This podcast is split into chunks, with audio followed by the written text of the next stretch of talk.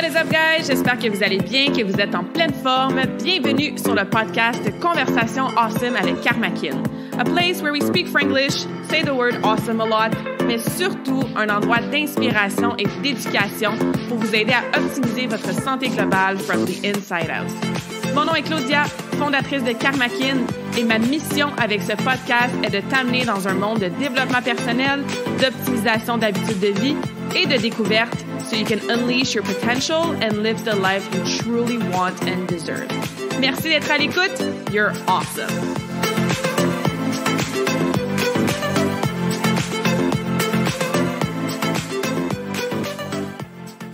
All right, welcome back to the show. Bonjour tout le monde, j'espère que vous allez bien, que vous êtes en pleine forme. Welcome if this is your first time. Aujourd'hui, on a un invité spécial pour la conversation awesome de la semaine. J'ai l'honneur de recevoir euh, mon online trainer friend, Strong John. Donc, John et moi, on s'est rencontrés dans le cadre d'un mentorship avec Joe et Sarah, mes deux coachs de qui je vous parle souvent. Il y a de ça déjà euh, environ 3-4 ans. Le temps passe tellement vite. Puis, euh, effectivement, John lui aussi fait du online training. Il se spécialise euh, au niveau de l'amélioration des habitudes de vie, un peu comme moi aussi. Nutrition, entraînement, saines habitudes en lien avec la gestion de stress, le sommeil et toutes les choses awesome qui font de nous des êtres humains en santé. Il se spécialise surtout avec les parents. Lui, il est papa de deux jeunes enfants. Donc, on va jaser aujourd'hui beaucoup de certains trucs que les parents peuvent vraiment, vraiment bénéficier d'utiliser dans leur quotidien, des changements de mindset aussi. Et, as always, ça va être une conversation qui va vous inspirer, mais vous donner aussi des trucs pratico-pratiques à appliquer dès maintenant pour améliorer vos habitudes de santé. So the conversation will be in English, and please let us know, guys, after you've listened to this episode, if you have any questions, what were your feedback, and what is one thing that you'll be doing today to improve your health habits. Bonne écoute! All right, we have my friend Strong John in the house. How you doing? Good. How are you? I'm good. Thanks for being here. Welcome to this awesome conversation. Yeah, thanks for having me on. I'm really excited to get into this. Yeah, yeah. I love having fellow coaches, health professionals, trainers um, on the podcast because it's always interesting for listeners to hear different point of views different approaches different philosophies and then just getting other ways to understand some tips and tricks so that they can implement or be inspired for their for their health so i'm excited to yeah, dive into that yeah, with you today. 100%. No, it's going to be good. I, I tell other coaches that all the time, like a lot of the information that we all say is roughly the same, but how we present it, how we think about it is always different, right? There's always that unique spin on things. Mm-hmm. Yeah. yeah, definitely. And I'm happy because I don't have kids and you have kids and you help parents. I help a lot of moms. So there's definitely that um you know that different way of truly understanding someone who's a parent and what i mean by that is it's easy for me to say oh you can you know spend an hour doing a workout and meditating and like all the things because i have time right because mm. i don't have kids so there's some stuff that I can understand with my clients, but because I don't live it myself, not being a parent, there's obviously that deeper level there of like understanding and relate to like fellow parents. So I'm excited yeah. to have you so we can chat about that and really help the moms that are listening um, navigating health, you know, challenges, weight loss journeys, just optimizing their habits, but like keeping in mind and like the fact that yeah, kids take time and. Uh, a lot of energy. Yeah. a lot of energy. Exactly. Um, yeah. So you help parents lose fat, get off the roller coaster, um, so they can just perform at their best every day, have more time with their kids, more energy. And uh, I love to hear your story, like how you got into coaching, helping mm. parents, and all that. If you can share a bit about that. Yeah. So my story starts way back as like an adolescent. Um, so my background is Greek for anyone who sees my last name and is, you know, still unaware. Um, so we're, we're very heavy in food as a family. Everything revolves around food all the time. So, you know, I grew up playing hockey, love the sport, haven't played in two years thanks to COVID, but um, that's besides the point. Either way, I gained a lot of weight as a, as a teenager, a lot of weight, and it was very uncomfortable. In high school, I was not, I was very shy. I was very self-conscious. Um, I never really felt like I could be like my true self and be outgoing. Mm. Um, so through high school, like I had my parents uh, got a couple of different trainers for me over the years, um, which I love them to death. They're, they're all super helpful, helping me kind of get started on my own journey. You know, as I grew up into into adulthood, and then you know I was still navigating things in my early 20s, still kind of figuring figuring out nutrition and training and, and honestly really learning the mistakes the hard way by going through them, whether it's cutting out carbs, whether it was doing hours of cardio, whether it was just pushing to absolute failure all the time in the gym. It was, you know, it was it was good lessons learned, and I'm glad I did it in a way because now I can pass this on. Mm-hmm. But basically, as I went through my own kind of transformation, I helped my brother went through his. Uh, a couple other buddies go through theirs. We were kind of like this group of, of of guys. We worked together and we trained together.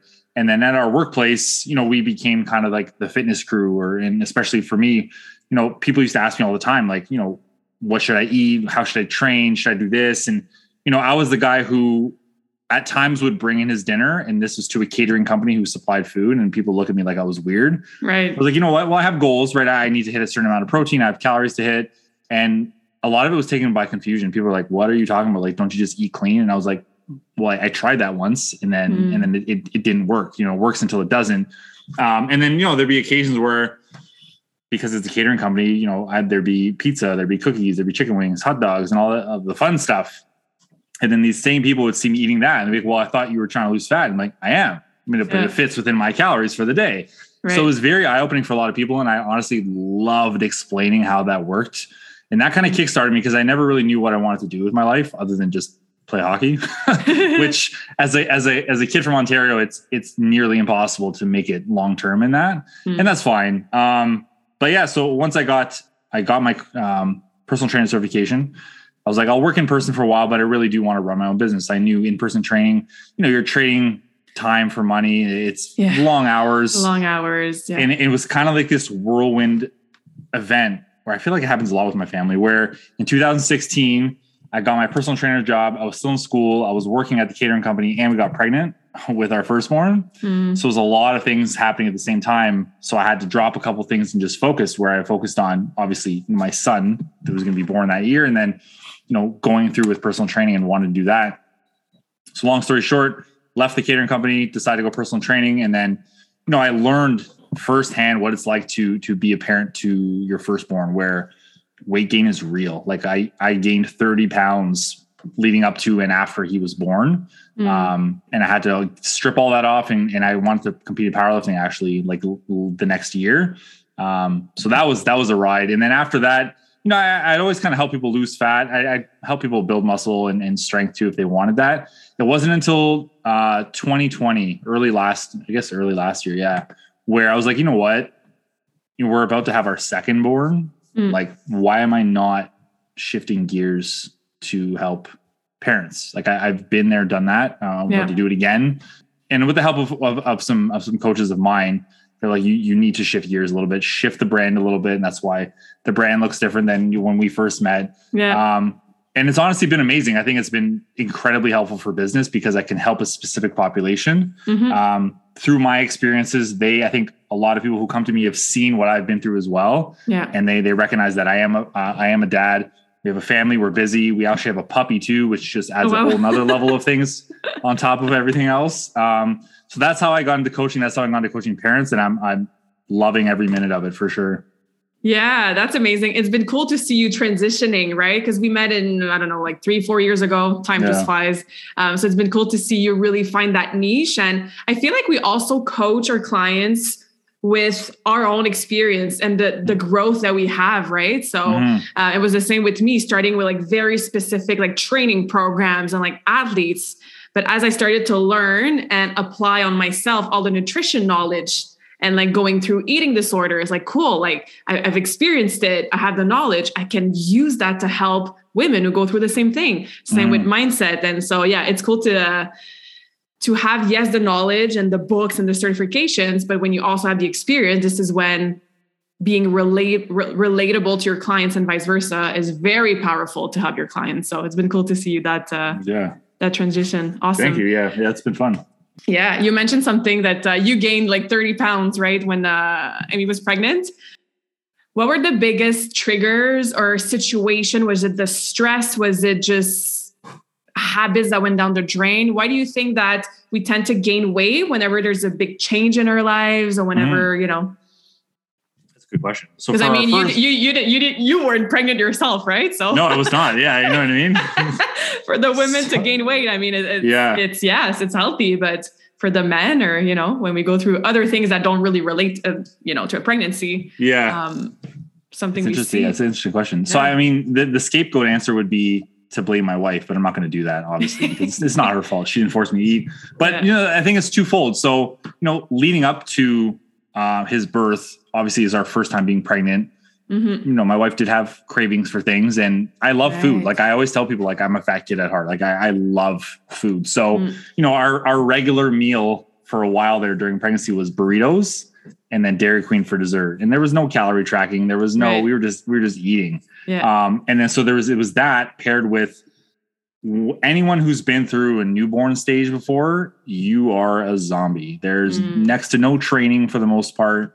You're not sleeping. And then when you're not sleeping, your hunger hormones are all out of whack. So Mhm. we had a ton of like family support and like people brought us food, but at the same time, nothing would really like I'd be always be hungry because I'm not sleeping, but then I'm also not training.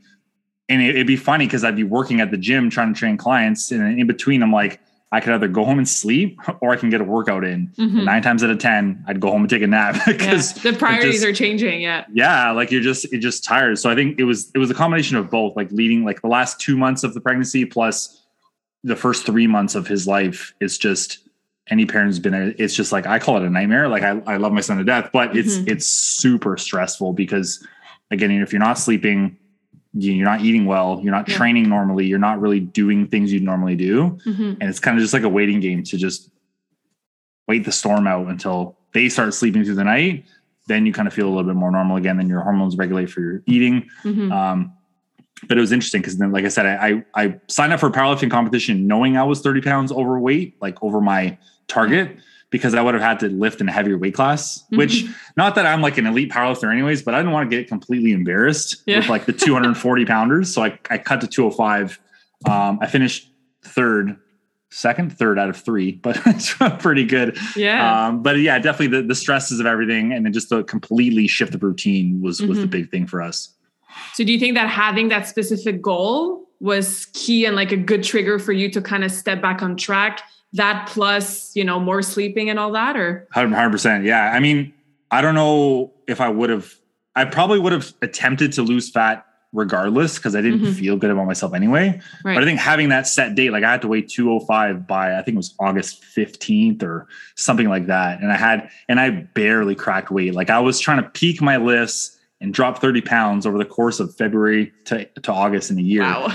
It was uh and, and I got hurt, like I got hurt in training. Like it was it was a lot. And that's why I haven't competed since 2017. I probably won't compete again. But Mhm. I think having that target helped. And then um, getting back to normal routine definitely Yeah. made a huge difference. Yeah. Yeah, I can imagine. I did a powerlifting competition too in 2017. Yeah, I didn't know we had that in common. Nice. Yeah. That's I awesome. did one and and the same, like I signed up, I think like a month before, and it wasn't planned. I wanted to compete mid 2017, but I was gonna travel, I was launching my business or something like that. And then when I saw like the dates for the competition, I was like, oh my God, like the only one that's close-ish to my house that Mhm. I'm actually available that weekend was like four weeks out. And I had been Wow. trailing really hard, but I had the same dilemma. I was like, oh my God, I, I was like in the middle of like the weight category. I was like, oh Yeah. my God, do I do a cut or like, and with my eating disorder, like background, I was like, no, no, no. If I go into like, I'm going to get hurt, I'm going to start binging. So I just decided to stay in the higher weight category, but Mhm. it was fun. I don't think I will do it again, but uh, who knows, right? But um, yeah, yeah. Oh, that's cool that you did that's that. awesome. I didn't know that. Yeah. Yeah. Was it the same kind of like procedure when you had baby number two with like the the gaining weight and then the, the So sleep thi- going I mean- to shit and yeah. I mean, the sleep going to shit definitely for the most part, although this time was a little bit different. So, our second born just in a year, like almost two weeks ago. So basically, I mean, it was a it's it's, it's been COVID times. Yeah. So there was that. So there wasn't really going out. Gyms were closed, so I was training at home, whatever I could do. Mhm. But at the same time, we're also planning a move. So Mm. from December third, like I said, our family does things in spurts. December third, my wife gave birth, and then February twentieth, we moved. wow. So that span of time was essentially just, you know, no sleeping. Survival. I was training clients online and not, not in person, thankfully, survival and trying to maintain my eating habits. But at the same time, I'm notoriously bad at being mindful of food in December because Mm. of chocolate. and again, if you combine no sleep Yeah. with a tables full of chocolate at your house, plus my grandmother's cooking because we used to live across the street from her, it's it's another kind of whirlwind. So it was it was okay. I mean, packing and moving kept me super active. Whereas like in March, April, May, I was actually in really great shape. Like I wasn't as bad off as I was the first time around. Hmm. And my wife is an absolute rock star. Like this time, she worked out through the whole pregnancy. Wow. She didn't gain a lot of weight. We were very mindful with calories for the both of us. Mhm. So for us both, we went into it with completely different mindsets because we were like, we didn't feel good after the first Yeah. one. So we wanted to shift that. That was her most consistent stretch of workouts she's ever had in her entire life from like when she Wow. after the first trimester onward until she gave birth. It was it was Mhm. amazing to see. Yeah. Great. It's funny how much other people, especially like husbands and wives and kids, influence our own health and habits. Um, do you do you see that a lot with your clients? Like the woman who wants to lose weight or like start being more mindful of her nutrition. But there's also like the but my husband will have snack on the couch at night. Like how do you tackle that? Do you see that a lot? Yeah. Um, yeah.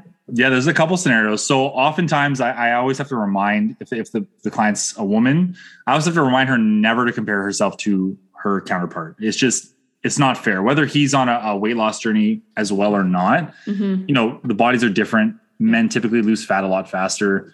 Um, typically we're, we're holding more as well.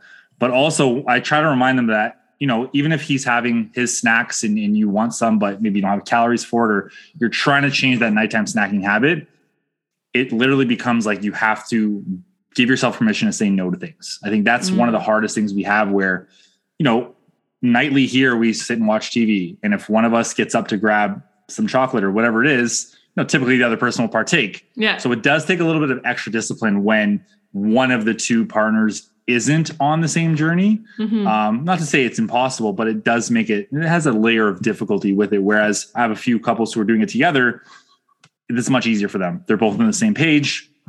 Snacking is the same. Although, Mhm. again, you know, the female counterparts tend to compare their progress to their males, Yeah. which again, I always remind people it's not fair at all. And we're all on our own journeys here. And just Mhm. because someone else is losing more than you at a faster rate doesn't mean you're not doing great in your own Yeah. journeys. That that's a constant reminder as well. Mhm. You mentioned something there, permission. Mhm. You know, sometimes we see permission as like, oh, I give myself permission to have that extra snack or to have that chocolate. But the way you brought it up is like, no, I'm giving myself permission to say no, Mhm. right? Because, like, again, it's the habit. Every night we snack together, and we're talking about night snacking because that's so common, right? Yeah. Um, or like giving myself permission to say no because I don't want to f- make like the other person feel bad or like, oh, if they just eat by themselves, I'll just be like a, a company, you know, a snack eater Yeah. with them. So I like the way you bring the permission aspect of it because for men too, but I mean, especially for women, I think sometimes there's the guilt, there's the people pleaser, there's the uh, Yeah. not saying no, you know. So Hundred percent. Yeah, and that's where I think they they go wrong. Like they feel like they're obligated to, or if they don't say no, and then just there's this like willpower battle with themselves, like all night or Mhm. multiple nights in a row, where it just makes the journey that much harder.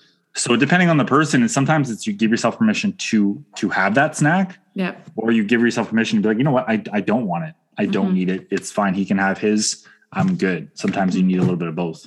yeah.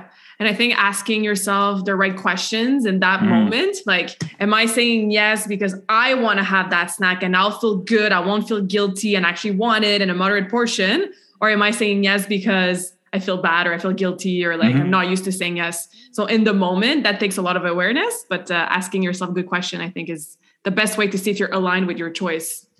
And you're that. not doing it just because your your husband or your wife is doing it, right? Yeah, yeah, yeah, just because it's true. Yeah. What about kids? Like, how have you seen your clients, you know, meal plans and habits be influenced, good or bad, by Yeah. the kids, like the lunches and the picking up, you know, like kids' plate and the leftovers? And or one thing that I see is like, oh, I have to make myself a different meals than my kids, right? Or my Yeah. kids don't eat this, so I have to cook three, four different uh, dinners. you touched on a lot of good topics there. So the Yeah, first one, just because it's it's quicker to go in. Yeah. So one of my clients brought this to my attention, and I've been a father for five years, and I had no idea this was a thing. Have you ever heard of the dad tax?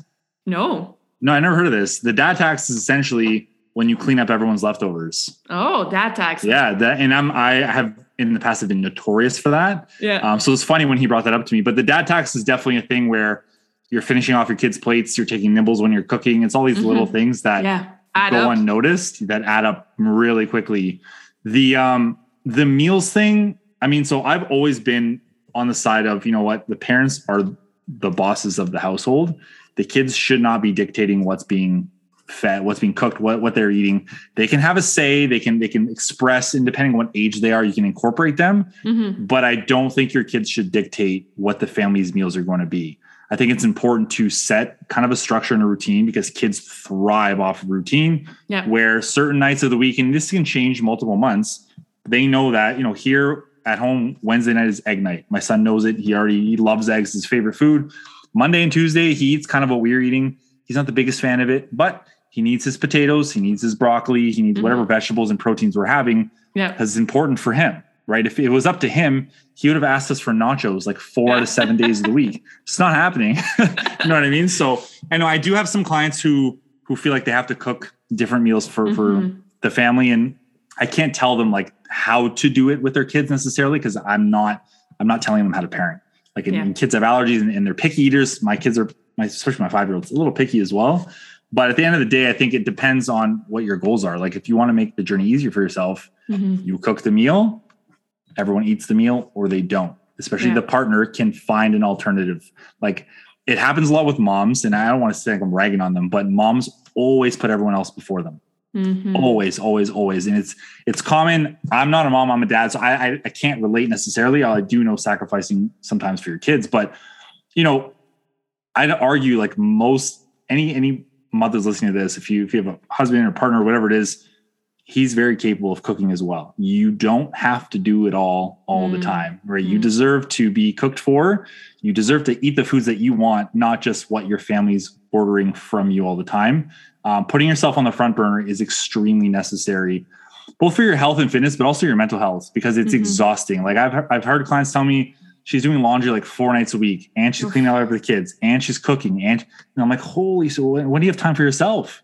Right. We, we get stuck in this mindset of like everyone else before me. Mm-hmm. And then the health takes, you know, hit yeah. for years in the compounds. And then all of a sudden five ten years have gone by and you, you feel completely terrible. Mm-hmm. Right. So we're trying to help people undo that. Um, but it's like it's mostly with moms for sure. Yeah. I haven't, I've yet to see this happen with, with dads moms are the mama bears. They sacrifice, they do whatever they need to do mm-hmm. for everyone else but themselves. Like they'll pack the kids' lunches, but they won't pack their own. Yeah. So we're trying to kind of undo that programming to help them along and just really set the standard for the family on what's being done moving forward to make sure everyone's healthy and feeling good. Mm-hmm. Wow, you touched on so many great points there, and I totally agree. And it's like, you know, losing weight, improving your health, changing your habits it's it can be pretty simple, but it doesn't mean it's easy, right? Mm-hmm. Especially if you have habits that have been there for years, if you have subconscious programming, limiting beliefs, um, other people to care for and like keep in mind while you're going through your journey. So if on top of that, you're adding the extra stress, of, uh, I'm gonna have to cook a different dinner every night for myself. I'm already overwhelmed with handling all the food in this house. Uh, I'm gonna have to do X, Y, Z on top of like everything else I'm doing, then forget about it. I'm not jumping on this hell train. I'm just going to stay where I'm at. And that's when, uh, like, unfortunately, women get stuck. And like you said, five years go down, 10 years go down the drain. And you're like, oh, I'm overweight. I'm tired. I have a low self esteem, negative mindset. Um, and yeah, sometimes they kind of hit rock bottom before they're like, oh, maybe taking care of myself first. Mm. What a concept could it's help tough. me. Yeah, it is tough. Yeah. Yeah. There's all the layers to that, like the programming and like in society and like the, like you said, the mama bear and like feeling guilty. And I mean, it's, it's from years, years, years, generation, generations ago. So, yeah.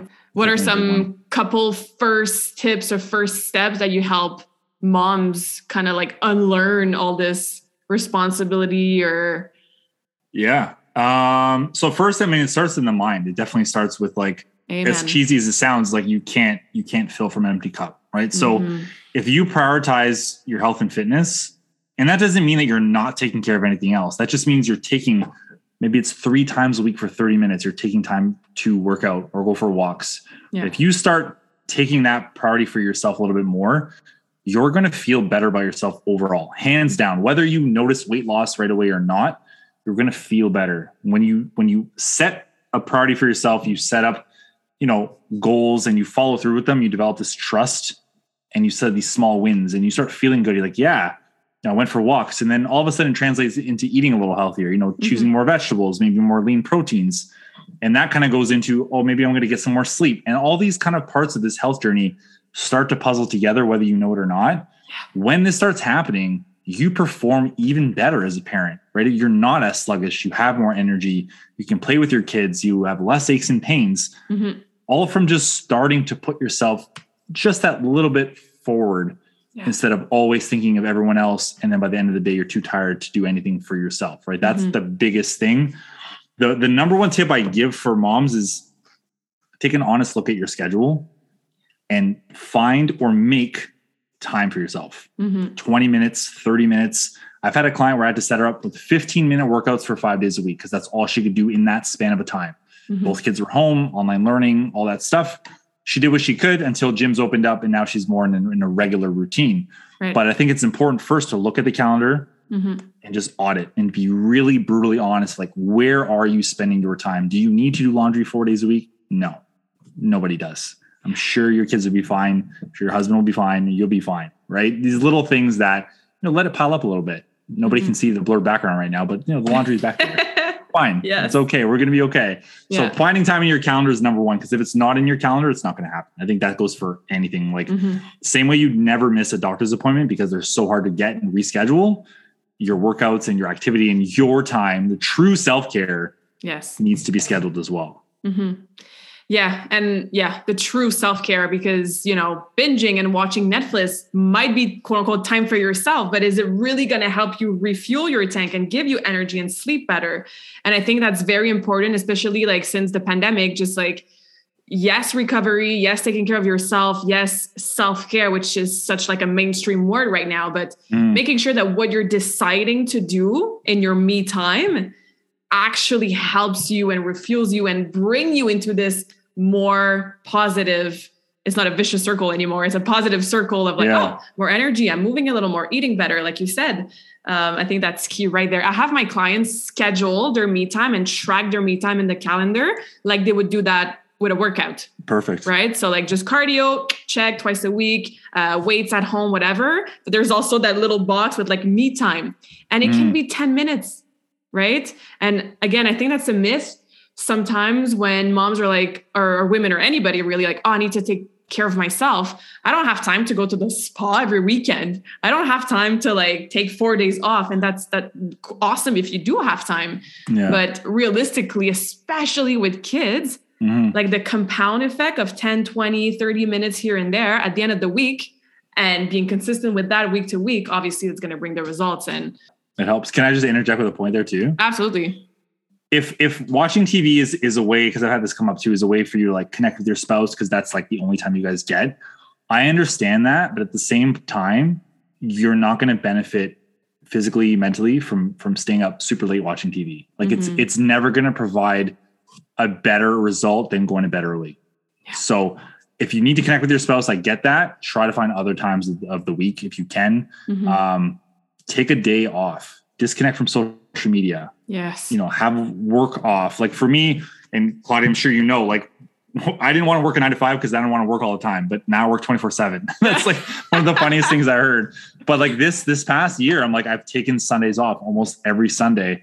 And it's been the biggest game changer because it's easy to get wrapped up in everything else all the time. And then you're never really recovered. You're mm-hmm. mentally definitely never recovered.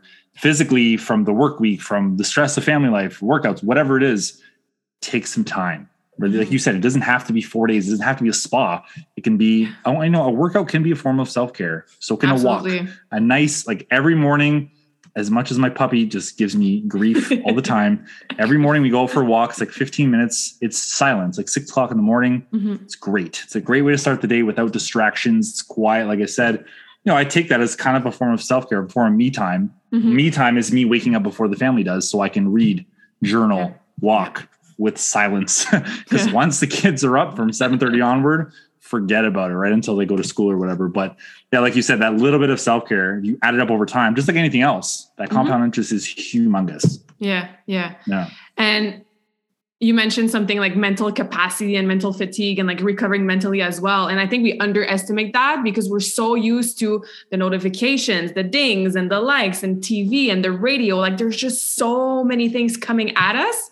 So the silence and emptying our brains and just not being the wife, the teacher, the, the entrepreneur, the mom, and just being you. Like nobody does that anymore. It's not easy you know? though. It's not. Yeah, it's, it's hard. hard. Yeah. Yeah, it's it is hard. It's, it's necessary. Like I don't know about you, my notifications are not on my phone anymore. No. I, I can't. Yeah, especially with the work we do online. Like our business is online, Yeah. right? Like we get messages from all these apps. And I'm sure that taking your Sunday off, and that's something I've been working a lot in, uh, on in, in 2021, just like unplugging from my phone. And even if my notifications are not on, like it's easy for me to just, oh, in between tasks, let me go check if a client needs something, Yeah, right? If somebody, if somebody has a question on my post that I posted this morning. But again, we underestimate how much how taxing it is for Yeah. your brain and your and your spirit and your mental health it- until we're like oh my god everybody leave me alone i can't handle anybody anymore you know and It's true.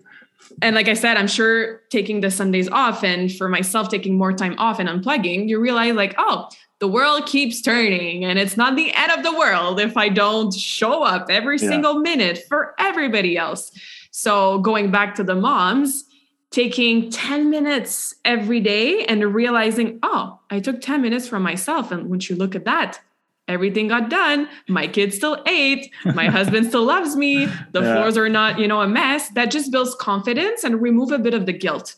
Mhm. 100% because there is a lot of mom guilt. Yeah, unfortunately. Yeah. Yeah, yeah. Anything else that you see moms or parents struggle when it comes to like nutrition, training, time management, energy, uh, or, I mean, some of the struggles you went through in your own journey? There's been a lot. I mean, since we're talking about energy, I think one other thing big time with the phone is nothing important is happening, you know, before 8 a.m.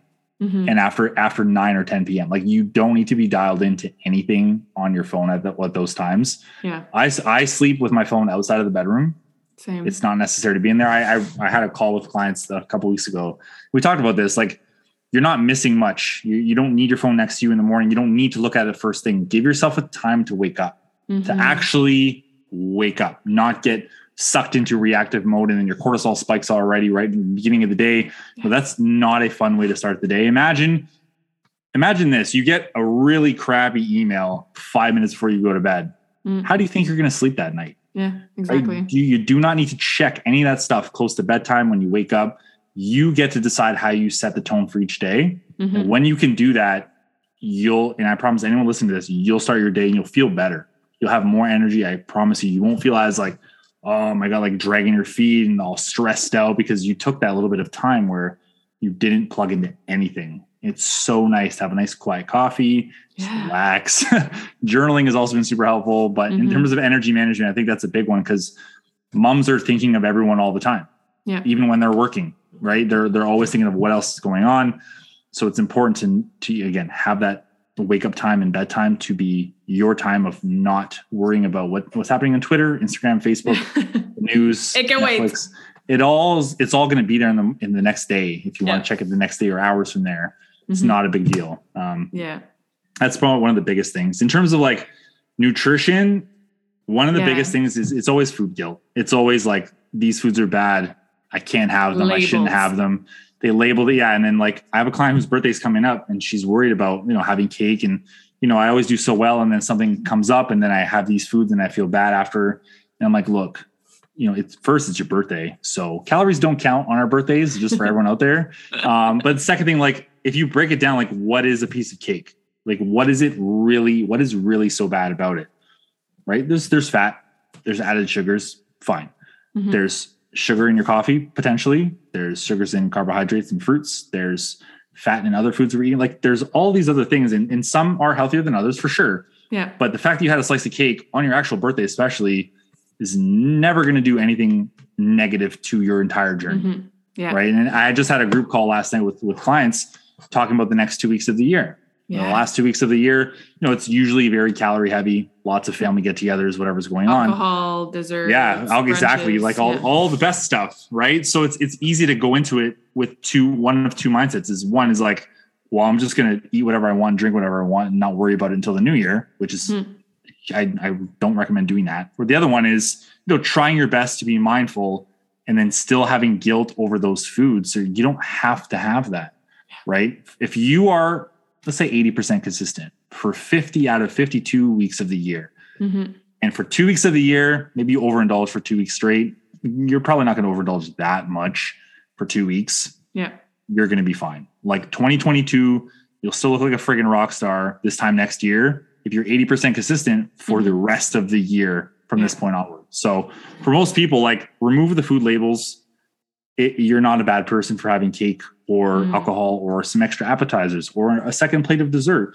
You know, this time of year, it's hard to say no to food. I get that. I'm the same way.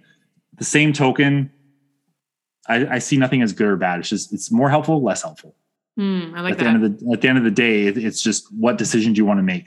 I think. hmm Yeah. Yeah, I think perspective is huge, especially when it comes to birthdays and the holidays and Valentine's Day. As humans, we tend to focus on like what's wrong or what's bad or like the negative, even if that represents one, two, or even five percent, right? Mhm. um, even now, like this will come out after the holidays, but even for, for Valentine's Day or Easter or whatever, I tell my clients, like, okay, for the next month, let's say the month of December, like how many meals or snacks do you have in total? Right? Like there's a lot. Mhm. And you focus on that one party or that one brunch, are you going to be eating a little more where you have control over everything else throughout your month? Like perspective, it's not Yeah. that big of a deal. Yeah. And I feel like the problem is never the piece of cake or never the glass of wine. Like that's not going to ruin your progress. Like you said, especially if you're consistent 80% of the time. The problem is the guilt, the shame, the frustration, the giving up, the going Mm. all in and binging for a week, the skipping the workouts, like all the thoughts and the behaviors before, during, and after that piece of cake or that glass of wine. That does the, the, the damage or that slows down your progress, not the actual meal Mhm. or snack itself. Hundred percent, and it, it and it comes, it comes from a lot of things, and I think the one of the biggest things is all or nothing kind of Oh, mindset. yes. Like either you have to be all in, or you're not in. And I, I've said this so many times this year, and I'll, I'll keep saying it. Like a long term fitness journey to be successful, and what I what I call successful is just you know getting to a body composition that you are happy with, Mhm. your energy is good, you feel good, you're you're you feel pretty healthy.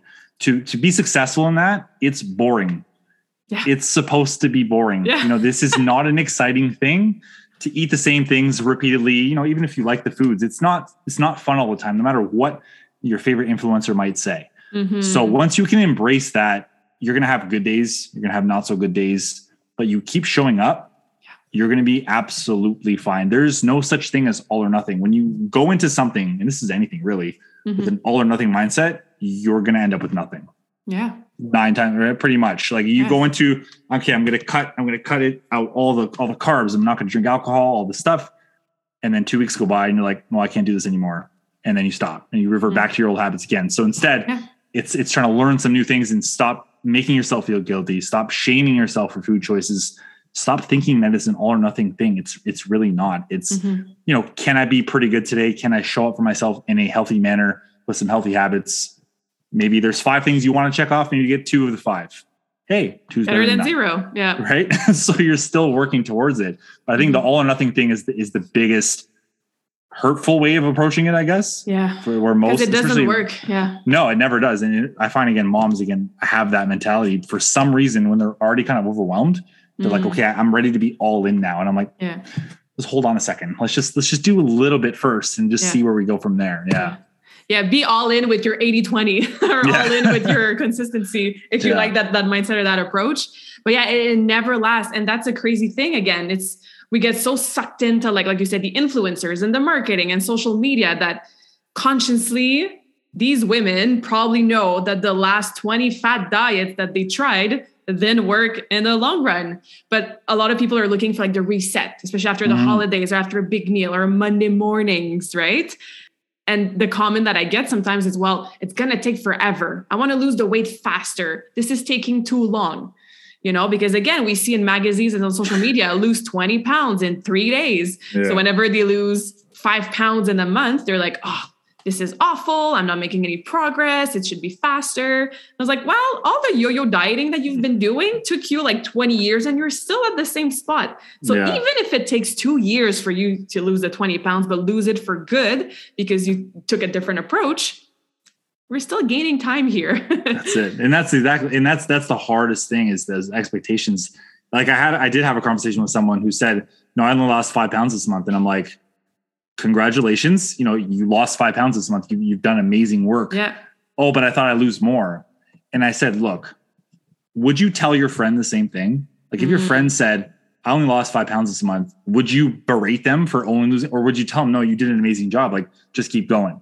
Right. We're, and I'm guilty. Like I'm, we're so hard on ourselves and yeah. have these grand expectation. And, yeah. yeah. Like we think that we're above everything else and we should be doing like all this stuff and whether it's social media or whether it's our own internal struggles mm-hmm. you know a pound a week for a year is 52 pounds yeah not that it'll ever be that consistent for that long but you know like you said if you've struggled 10 20 years on different fad diets something needs to change because if you mm-hmm. lost 20 pounds 10 years ago and you couldn't keep it off it didn't work that's the biggest yeah. thing i did yeah. this diet you know, it worked back then, and now I gained the weight. Okay, the diet didn't work. Like, it's mm-hmm. just flat out, and that doesn't mean to be rude if it worked, you'd be able to maintain it. That's the yeah. biggest thing. Because if you're lose, I can lose 20 pounds next month, mm-hmm. but I don't want to. that sounds miserable. exactly. Right? It doesn't sound, why would I want to do that? I saw someone said uh, she drank lemon water for 30 days straight and lost 20 pounds. I'm like, why? I read the comment. I read the comment and in my head, I'm like, that sounds miserable. Like that yeah. doesn't, you didn't eat regular food much for a month. Like that doesn't sound A, healthy, yeah. B, definitely not sustainable. And C, you lost a ton of water weight. It, most of it wasn't fat weight either. But mm-hmm. I mean, mm-hmm. people have to learn their own lessons too. I'm not going to be yeah. that guy. Yeah. Uh, but it's just it's it's true. The expectations sometimes are just they're out of hand. Mm-hmm. Yeah, especially with like dieting or following a meal plan. Um, you know, I had Carrie on the podcast a few months ago, and she said you have to diet like you're going to be eating when you're off dieting. Nice. Meaning that your habits should not change all that much. So if you're just drinking water for 30 days, lime water.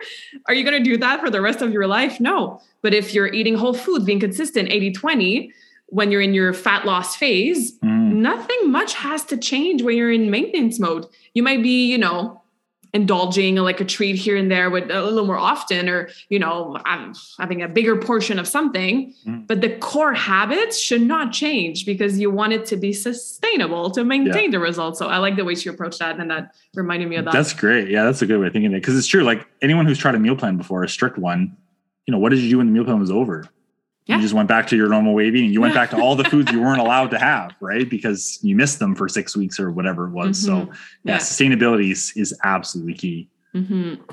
Yes. Uh, so we're going to wish everybody a consistent, healthy habits kind of year. Um, how can we connect with you for on social or if there's any yeah. moms or parents who want to work with you?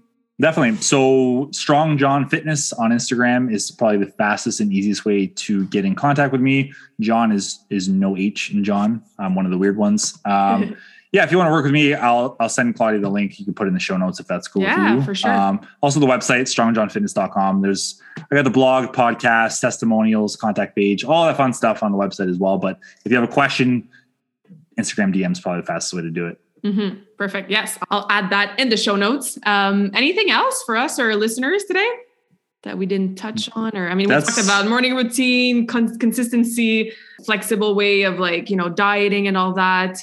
Priorities with like the scheduling, the me time. There's a lot of, and again, it's stuff that we know. Yeah. But or that we're aware. But if you know, but you're not doing it, you don't really know, right? Yeah. So sometimes you have to hear it 10 times to just really yeah hit, 20 right? times yeah. yeah so i'm hoping that this conversation will be the bridge between being aware of it and then stepping into doing it so that way you actually know it 100% yeah i mean if i had to give like a golden nugget just to finish off is just mm-hmm. just keep showing up for yourself like that's literally it if you show up in, in one way or another every single day mm-hmm. you're going to see results long term if, if stop being so hard on yourself stop giving up when it gets a little bit difficult do some bare minimums as much as you can and just and just keep plugging away because when you're pushing yourself a little bit just that little bit when it's hard yeah when life is less stressful it's such a breeze it's so much easier when you have those core habits that we've talked about mm-hmm. you just show up during that little bit of times when times are eh, a little bit challenging keep doing the bare minimums. You'll be fine long term. Yeah. For example, like when you have a newborn. Yeah, exactly. awesome. I finish every conversation with the same question for all of my guests. So I'm curious do you have a favorite quote and what is it and why? I have one. I forget what it is now. I had it written down. Hmm, that's a good one. You put me on the spot with that one. Yeah, that's why I love this question. It always yeah. puts people on the spot. the Wayne Gretzky quote keeps coming to my head for some reason. You miss 100% of the shots you don't take. mm. That's just because the office. No, I don't know. I don't really have any like real quotes. One of the biggest things I've learned over the past two years um, is really like we can't control everything that happens to us, but we control how we react to it. Like mm-hmm. that's one of the mm-hmm. biggest lessons I've learned that's Amen. some form of stoicism, whether it was Ryan Holiday himself or or Seneca or someone else. But that's that's the biggest thing because a lot of stuff has happened, a lot. But we control our reactions to everything, whether you decide to watch the news, whether you decide to dig into that sort of thing, or whether mm-hmm. you decide to, you know what, take a step back, breathe, count to 10. Yeah. So, you know what, I can control X, Y, Z, and this is where I'm going to focus my energy because it's mm-hmm. so easy to get wrapped up in everything else where we, again, we forget about ourselves. So, control what you can and focus on that and i think you'll be okay mm-hmm. yeah i think focusing on that we realize that we have so much more control than we think we do so mm-hmm.